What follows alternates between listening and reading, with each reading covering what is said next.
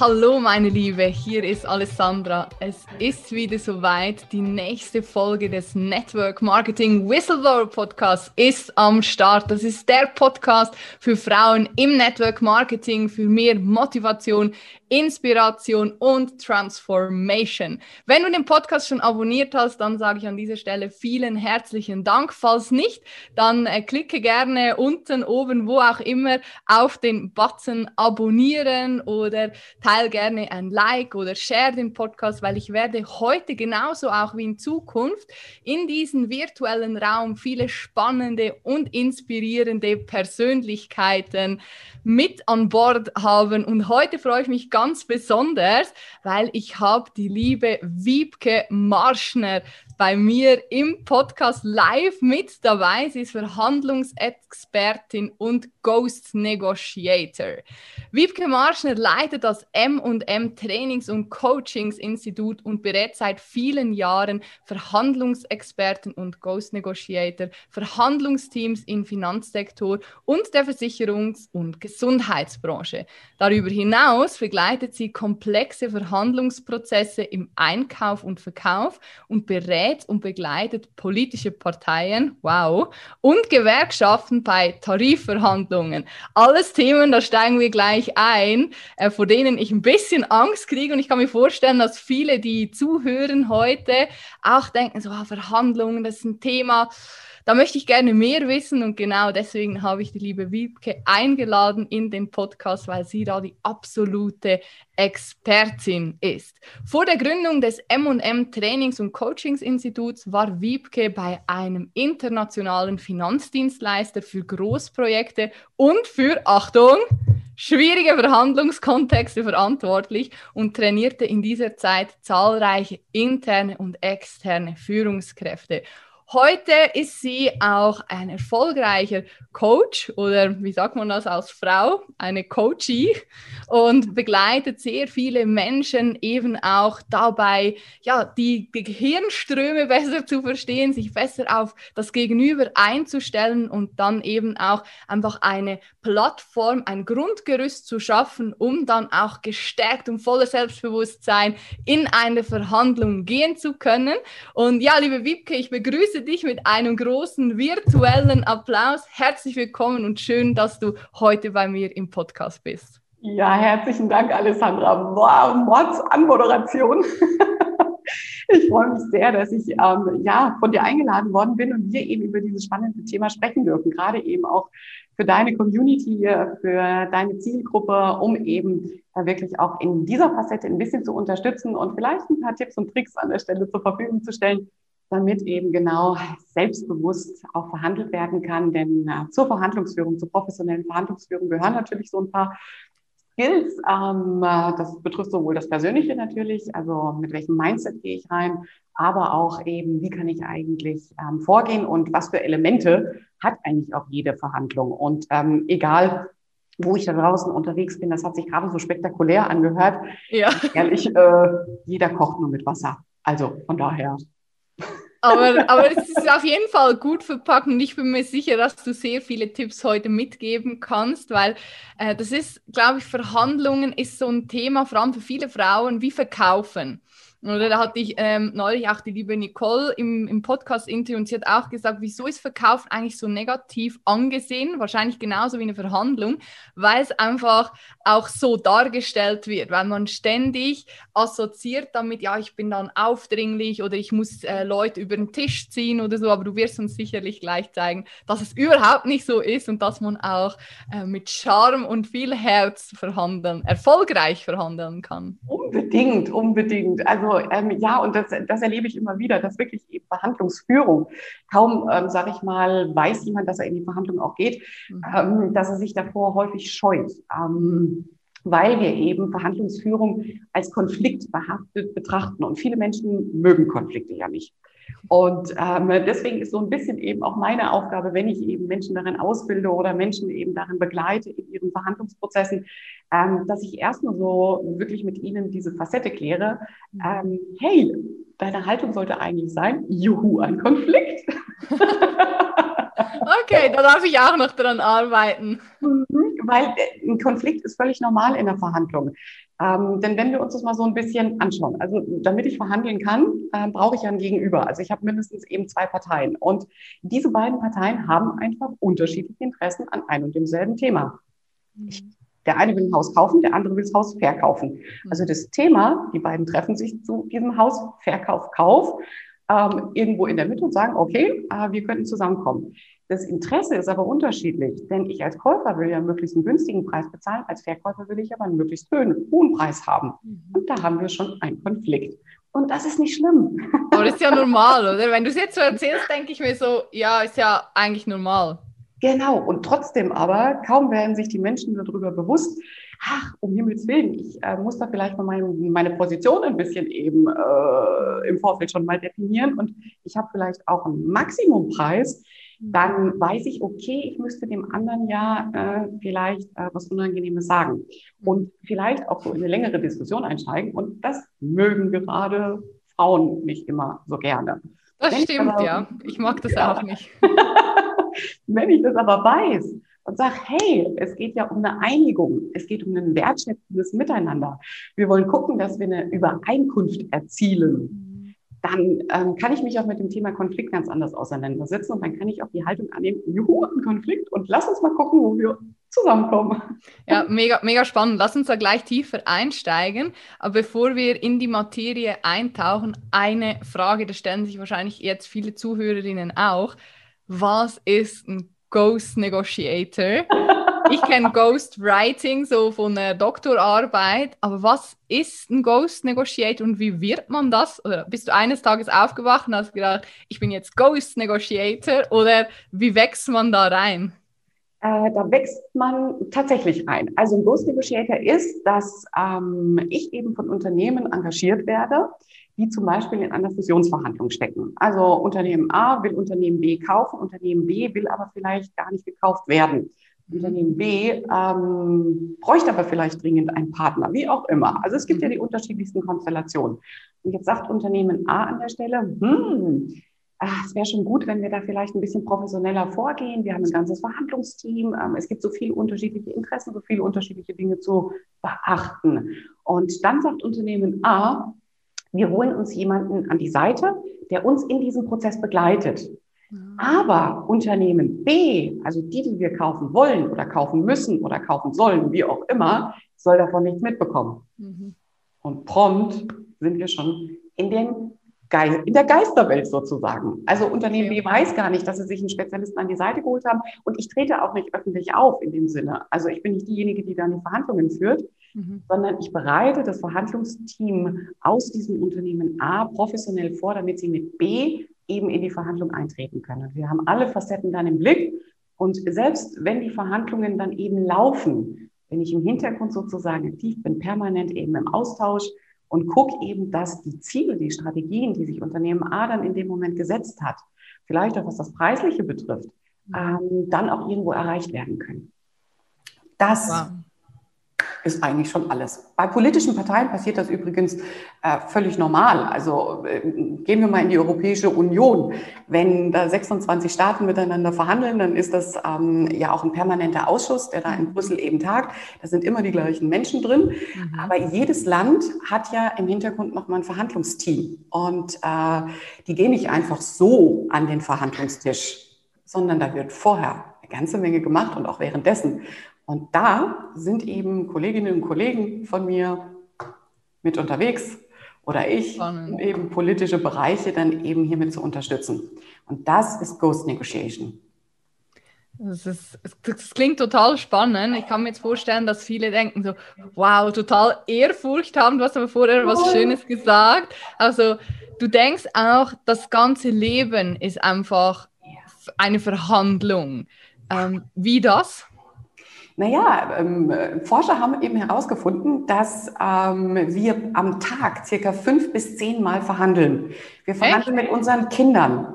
Wir okay. verhandeln mit unserem Ehepartner. Wir verhandeln äh, mit unserem Team. Mit unserem wenn, ich, wenn ich jetzt überlege, ich glaube, dann kann ich doch gut verhandeln. Ja, ja, genau. Und ähm, ich sag mal, selbst wenn die Kids eben zur Mama kommen und sagen, oh Mama, wir hätten gerne noch ein bisschen was Süßes, und die Mama sagt, nee, es gibt gleich Mittagessen, ähm, es gibt jetzt nichts Süßes, dann bin ich auch schon in der Verhandlung. Und die Kinder gewinnen dann häufig, weil Kinder verdammt gute Verhandler sind. Okay. Äh, das ist äh, sehr, sehr interessant, wenn man das mal auch aus der Perspektive betrachtet. Und deswegen, überall, an jeder Stelle in unserem Leben sind wir irgendwo in einem Verhandlungskontext unterwegs.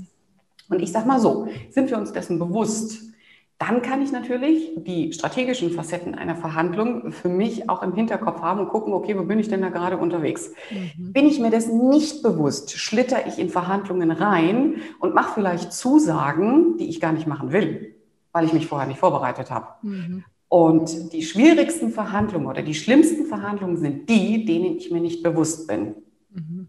Und deswegen ist es so wichtig oder deswegen ist es auch mein Auftrag oder mein Wozu, wirklich Menschen dazu zu sensibilisieren, äh, wo sie im Alltag eigentlich unterwegs sind, dass das Leben eine Verhandlung ist und ähm, auch eine Verhandlung mit mir selber. Mhm. Denn ich stelle immer wieder fest, gerade wenn ich eben Teams begleite oder einzelne Personen begleite, Unternehmen begleite, dass die härtesten Verhandlungen wir eben nicht mit unserem Gegenüber führen, sondern mit uns selber. Mhm. Und da auch sich selber eben vorzubereiten, zu sagen, jawohl, ähm, das hat was mit Strategie, das hat was mit Disziplin, das hat was mit Vorbereitung zu tun, um eben meinen Verhandlungspartner auch da zu erreichen, wo er tatsächlich ist, in seiner Motivwelt, mhm. dass ich mich eben auch dieser Struktur irgendwo bewusst mache. Und deswegen bilde ich da ganz viele Menschen drin aus, damit die einfach selbstverständlich mit Freude auch verhandeln und sagen, juhu, ein Konflikt und gucken wir doch mal, wo wir rauskommen.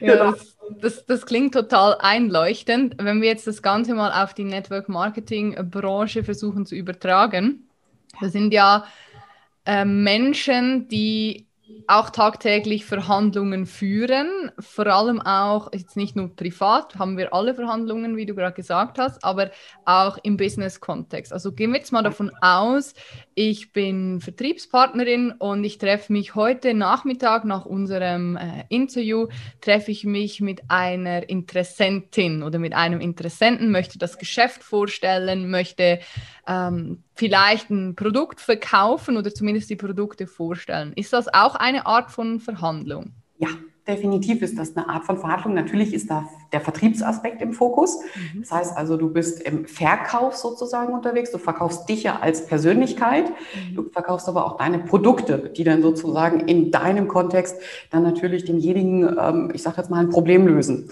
Ja. Und ähm, je, je besser du weißt, in welcher Phase du eigentlich unterwegs bist, je besser du dich vorbereitet hast und deinen Interessenten auch kennst, umso besser kannst du dich dann natürlich auf ihn einstellen.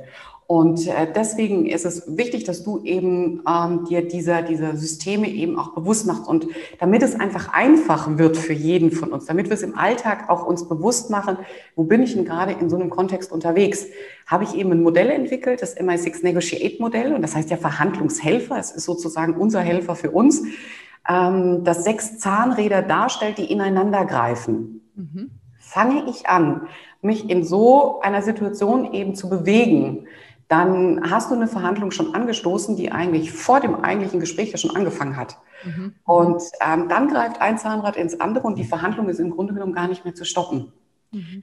Und deswegen ähm, hast du eigentlich schon die Vorbereitung gemacht, hast versucht, eben deine Interessentin kennenzulernen. Ähm, welche Persönlichkeit ist sie? Was für ein Interesse könnte sie an deinem Produkt haben? Warum könnte sie Interesse an deinem Produkt haben? Was bewegt sie vielleicht auch an der Stelle? Also ein ordentliches Beziehungsmanagement eben auch, damit überhaupt eine gute Kontaktphase, eine gute ja, Motivanalyse auch dann während dem Gespräch stattfinden kann. Ich sage mal, ein Mensch kauft ja nur ein Produkt, wenn er ein Problem hat. Ja. Einfach nur ein Produkt zu kaufen, weil es halt nett ist, ja, das machen wir auch manchmal, aber letztendlich haben wir das Bedürfnis, dass ein Problem gelöst wird.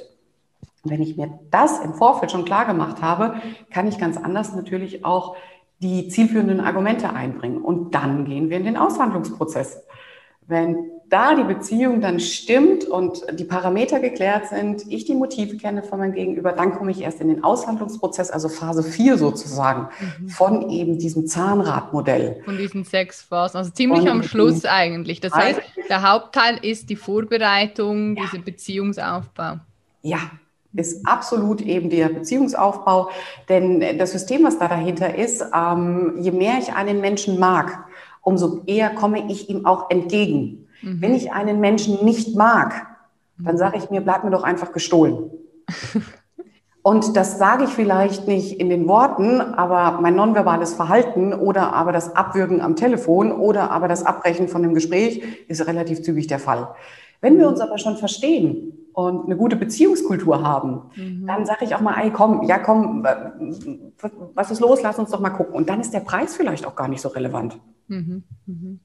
Und wenn, was ist jetzt, wenn ich dieses Motiv noch nicht kenne in meiner Vorbereitung. Wenn ich nur mal eine Annahme treffen kann und sagen, ja, vielleicht die Wiebke ist wahrscheinlich so oder hat wahrscheinlich dieses Problem, wie gehe ich dann in das Gespräch rein? Stelle ich dann viele Fragen?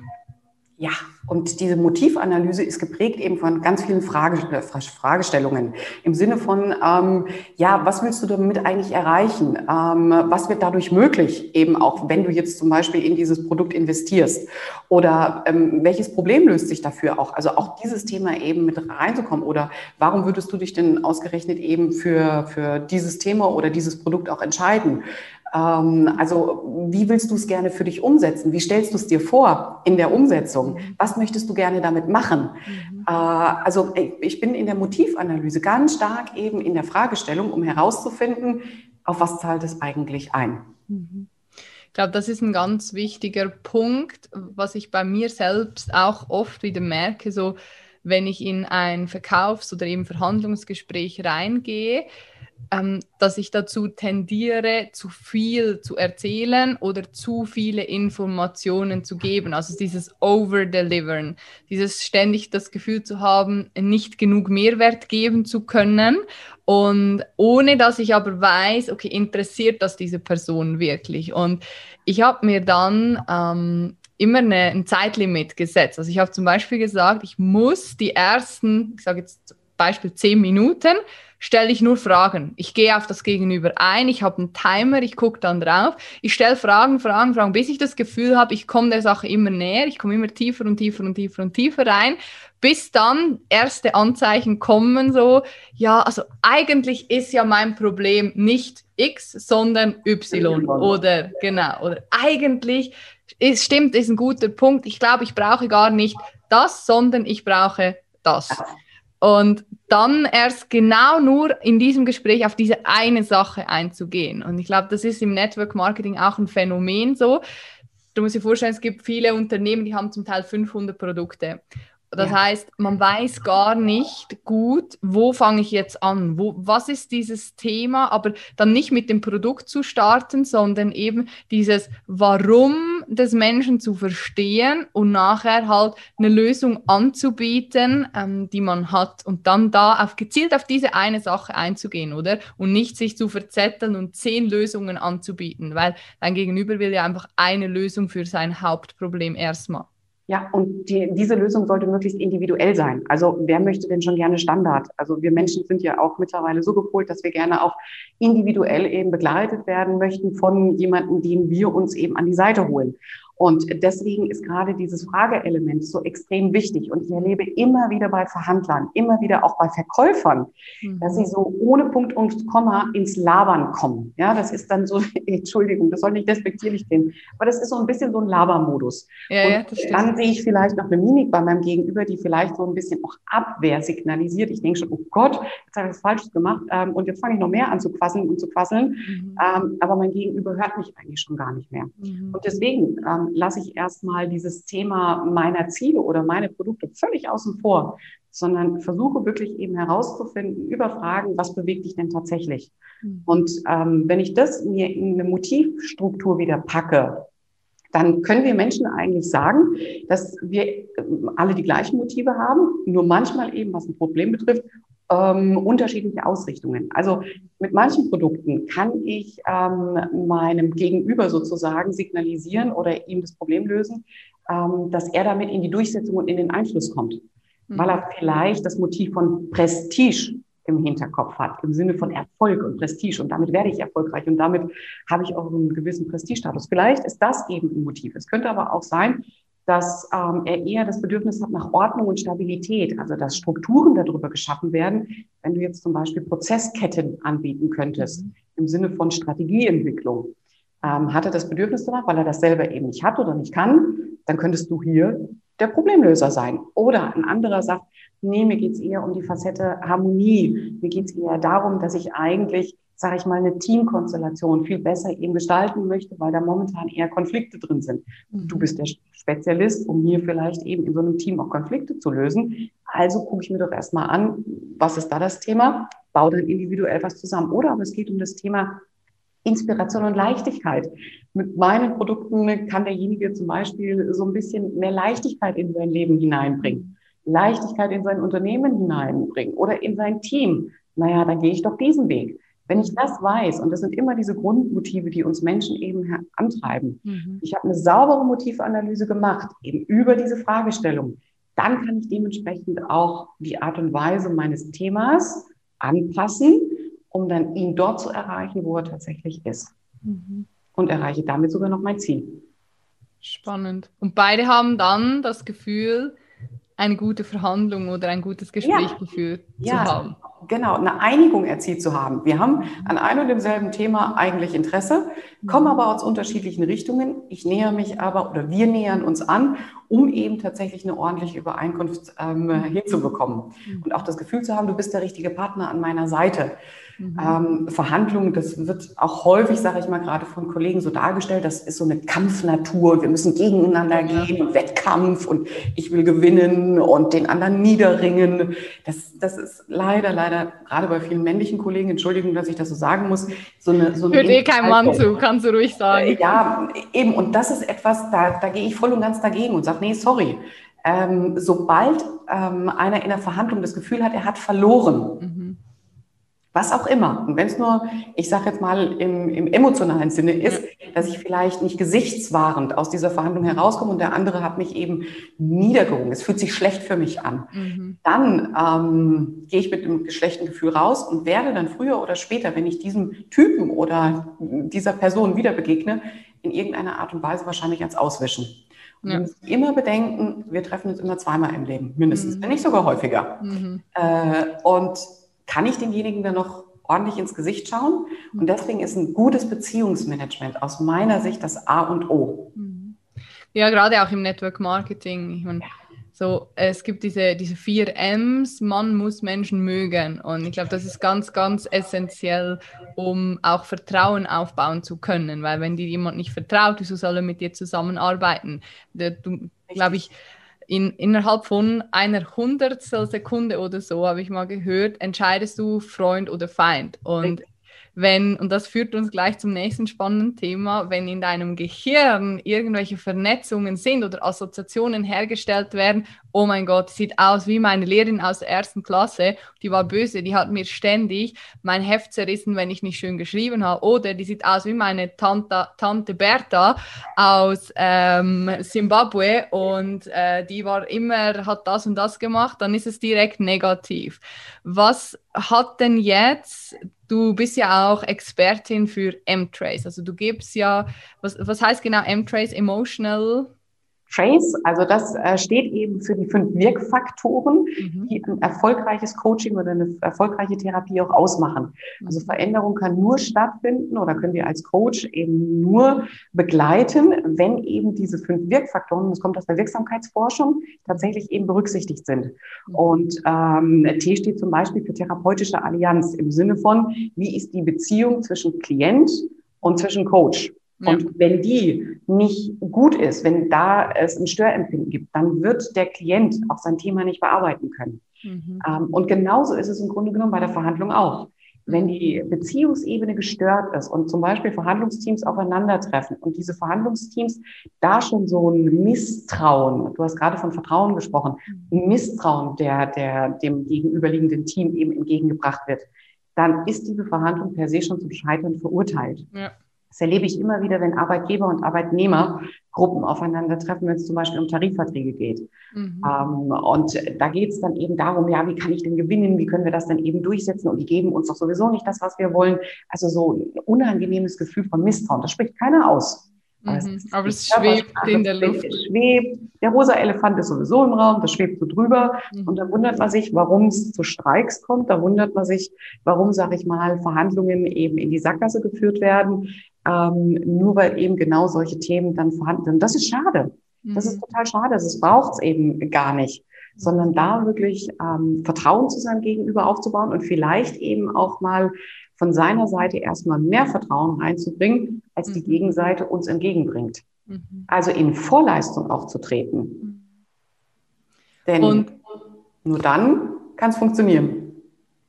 Wie, wie ist das dann, wenn ich mich jetzt mit, mit M-Trace auseinandersetze? Wie, wie hilft mir das, ähm, in ein Gespräch zu gehen? Oder kann ich dann, zum Beispiel Körpersprache ist mir klar, da kann ich ähm, sehen, wenn einer so da sitzt, dass er, also Hand aufgestützt, für die, die es nicht sehen, im Gesicht so nach vorne gelehnt oder nach hinten, so die, viele Männer machen das ja, so die Arme hinter den Kopf, ähm, dann so nach hinten gelehnt, so nach dem Motto, ich bin sowieso die, der Geilste. Ähm, dann weiß ich, okay, das gibt mir vielleicht ein Zeichen.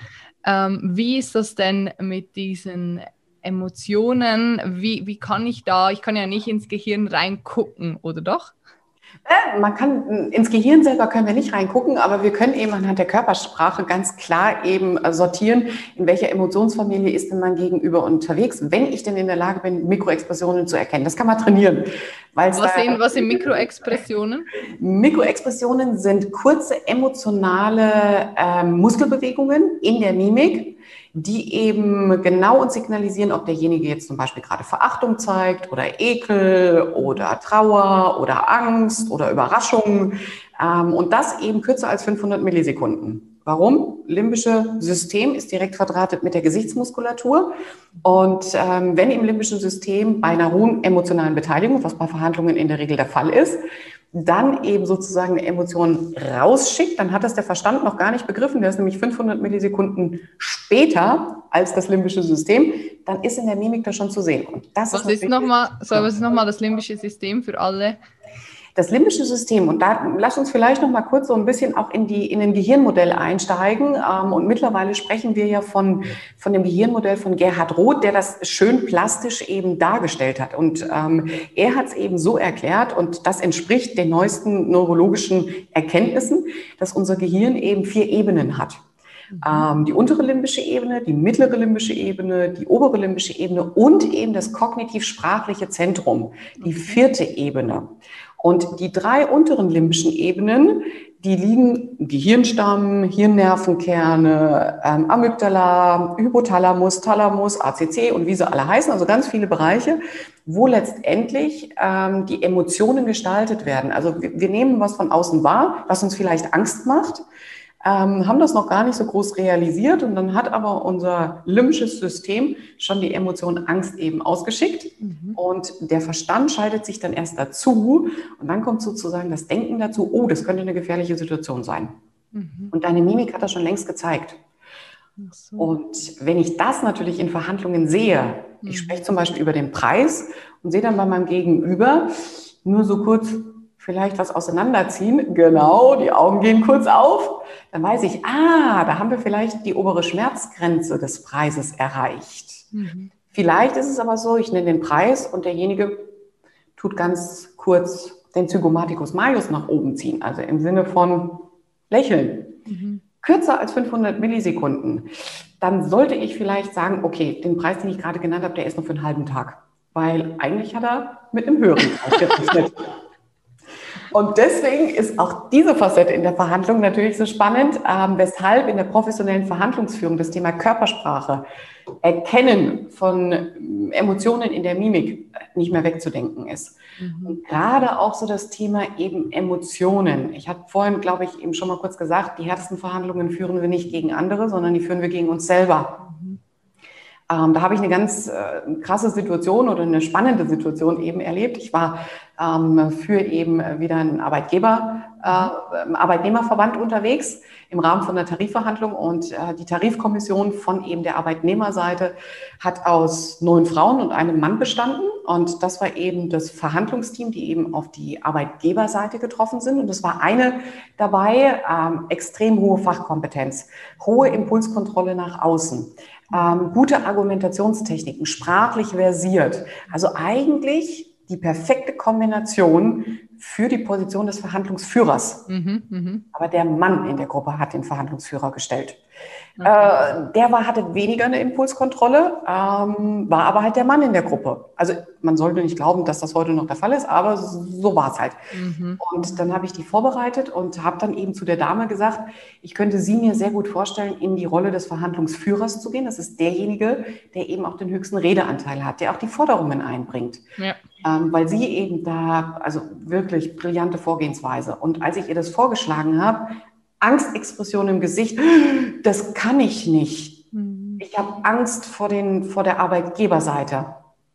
Und das ist natürlich eine ganz interessante Komponente. Sie bringt die Fachkompetenz komplett mit, um die Rolle auszufüllen, mhm. die sprachliche Kompetenz mit. Aber dann kommen die eigenen Emotionen hier mhm. ins Spiel. Und das hat ja was mit Selbstwert und Selbstbewusstsein zu tun, der eben an der Stelle nur sehr, sehr gering ausgeprägt war. Und das ist schade.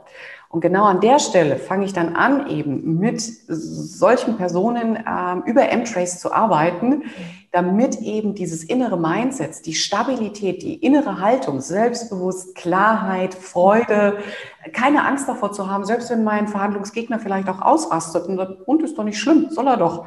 Ich bin deswegen trotzdem da und wir verhandeln ordentlich weiter. Also mit dieser Klarheit dann reingehen zu können. Und das ist ein emotionales Thema. Da arbeite ich nur im Emotionscoaching, weshalb ich eben auch Coaches ganz bewusst darin ausbilde. Denn hier braucht es noch mehr da draußen, die als Coach eben genau an diesem Punkt arbeiten. Denn ich kann nur Freude am Verhandeln haben, Freude am Konflikt haben, wenn ich selbst ordentlich aufgestellt bin. Das klingt, klingt total spannend. Also ich freue mich auf jeden Fall auf meine M-Trace-Ausbildung bei dir im September.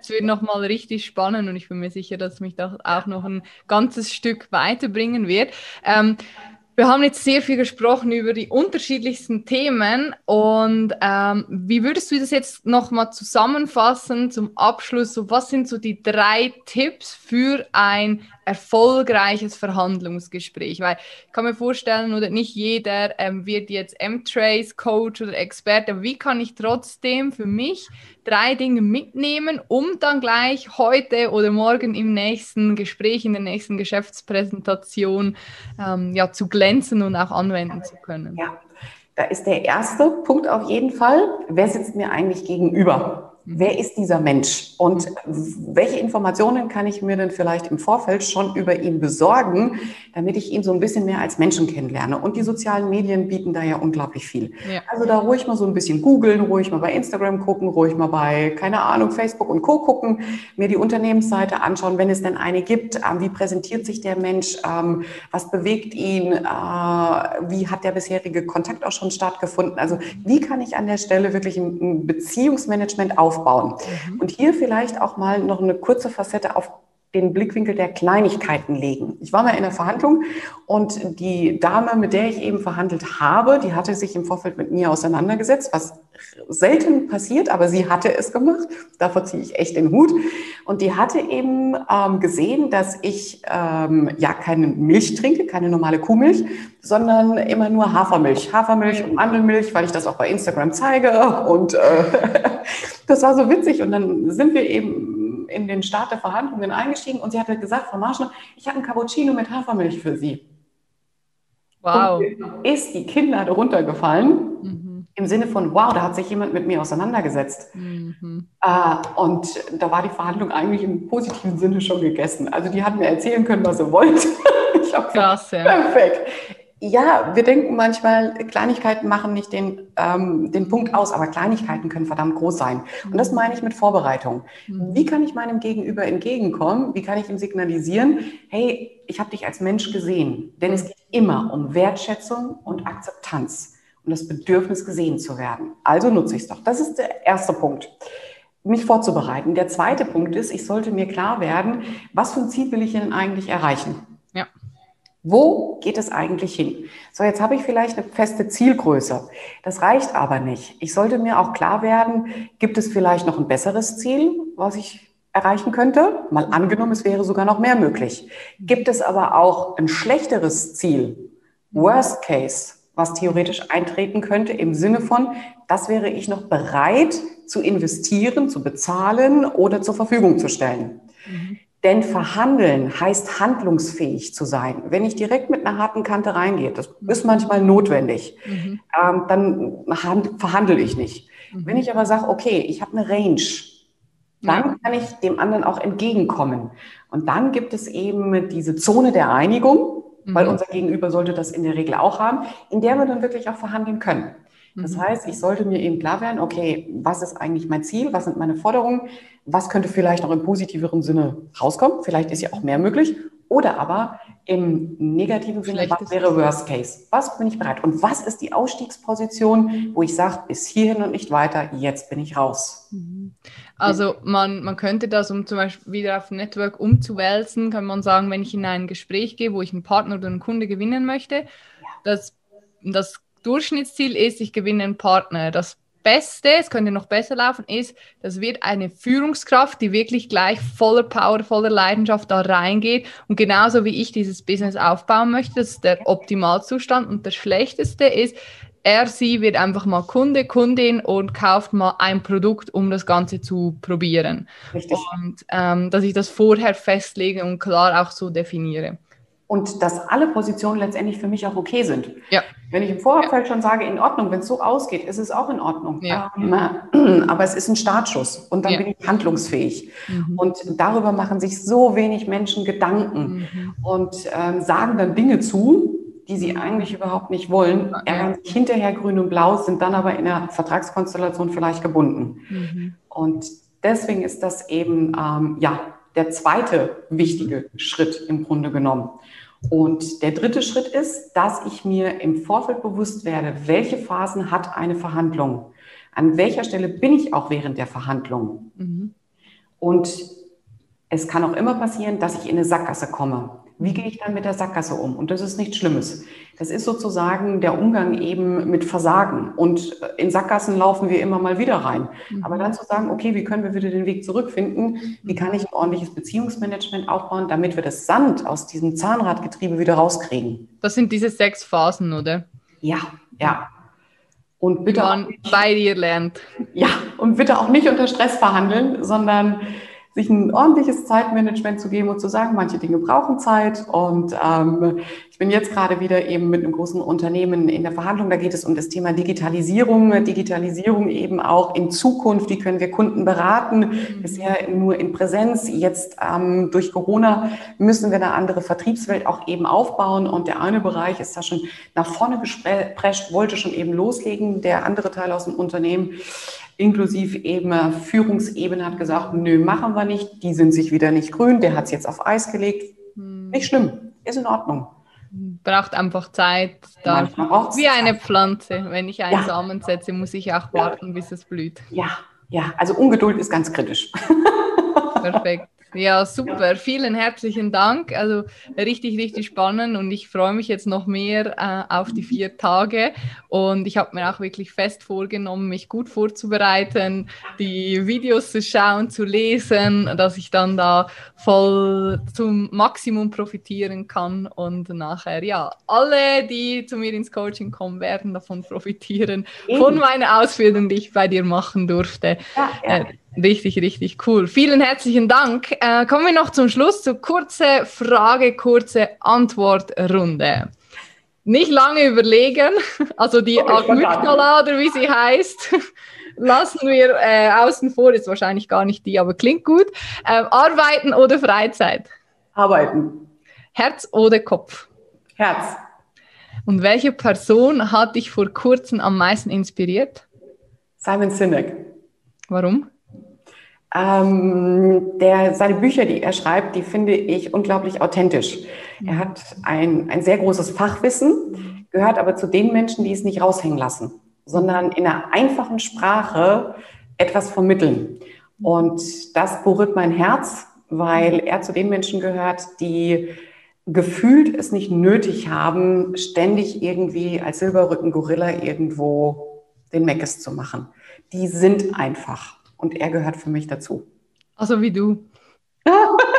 Sehr schön. Doch, das ist also ein, ein ernst gemeintes, ehrliches Kompliment. Ich finde das krass, dass du alles weißt, aber du lässt das auch nicht so raushängen. Also ich habe jetzt nicht das Gefühl, wenn ich auf dein Instagram gehe oder so, ähm, ich denke halt so, ein bisschen normaler Coach wie jeder, aber du hast so viel Expertise, so viel Erfahrung, die merkt man ja erst, wenn man sich mit dir unterhält. Von daher fühle ich mich geehrt und ich sage vielen herzlichen Dank, dass du dir heute die Zeit genommen hast, hier in unseren virtuellen Raum zu kommen. Und die letzten Worte gehören bei meinem Podcast immer dem Interviewpartner, also heute dir.